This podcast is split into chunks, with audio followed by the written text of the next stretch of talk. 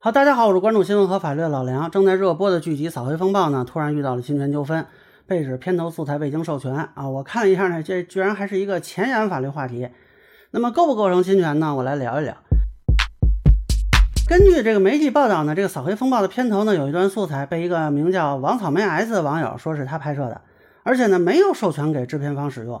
制片方北京正通义和文化艺术交流有限公司在微博上发布声明，说这是从 VJ 视上网上买的。那这个 VJ 视呢，如果是做视频的，很多人都知道啊，不少人去他那里买素材。他们半夜发了个声明，说是一个姓高的人上传了一个视频，已经把他给封号了。那这个网站呢，现在是道歉了，但是怎么收场还没有说。现在呢，原作者王先生是向出品方上海腾讯企鹅影视文化传播有限公司和深圳市腾讯计算机系统有限公司发送律师函。要求停止侵权赔礼道歉。大家注意啊，这没提损害赔偿。那么，呃，是报道没说呢，还是怎么回事？不知道了。呃，那我看王先生那微博下边就有人说了，说你应该去找网站去啊。他们是担心这个剧集受影响，但也有网友不同意，这两边就吵起来了呢。啊，这个争论呢，其实涉及一个法律的前沿话题，就是著作权是否适用善意取得。那什么是善意取得呢？举个例子，比如说你跑到超市里偷了一箱可乐。然后你按照标价卖了，结果呢，这个买可乐这人如果不知道你是偷的且付了钱，那就是善意取得，依法他就不用返还可乐，失主呢就只能找你要钱。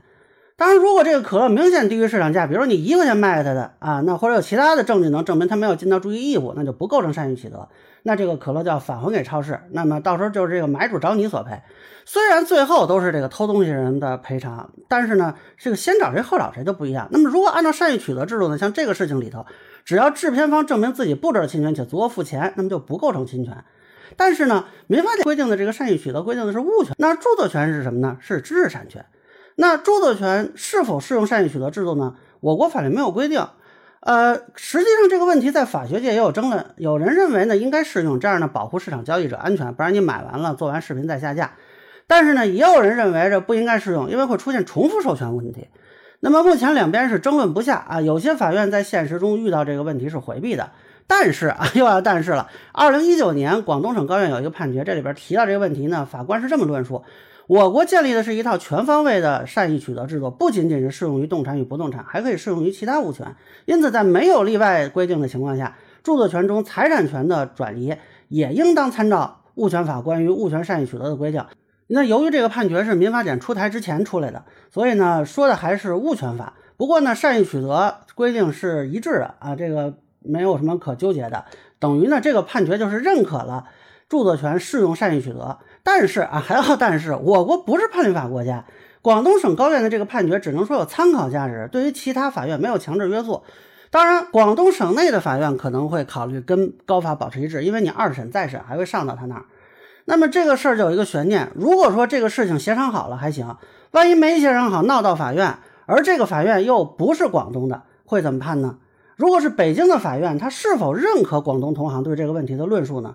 啊，我还没有查到其他法院对这个问题的态度啊。如果说有法学角度，那我还是很好奇，想知道一下答案的。但是呢咱也不能光看热闹不嫌事儿大，对于三方当事人来说啊，还是能和解就和解，制片方或者出品方。支付一笔稿酬，然后给原作者加上署名，我认为这个是其实成本最低的啊！希望大家能真正的保持善意吧，不要用恶意去引用名为善意的制度。那么以上就是我对《草黑风暴》涉嫌侵权的一个分析，个人浅见难免疏漏，也欢迎有不同意见小伙伴在评论区和弹幕里给我留言。如果您觉得我说的还有一点意思，您可以关注我的账号老梁不郁闷，我会继续分享更多关于新闻和法律的观点。谢谢大家。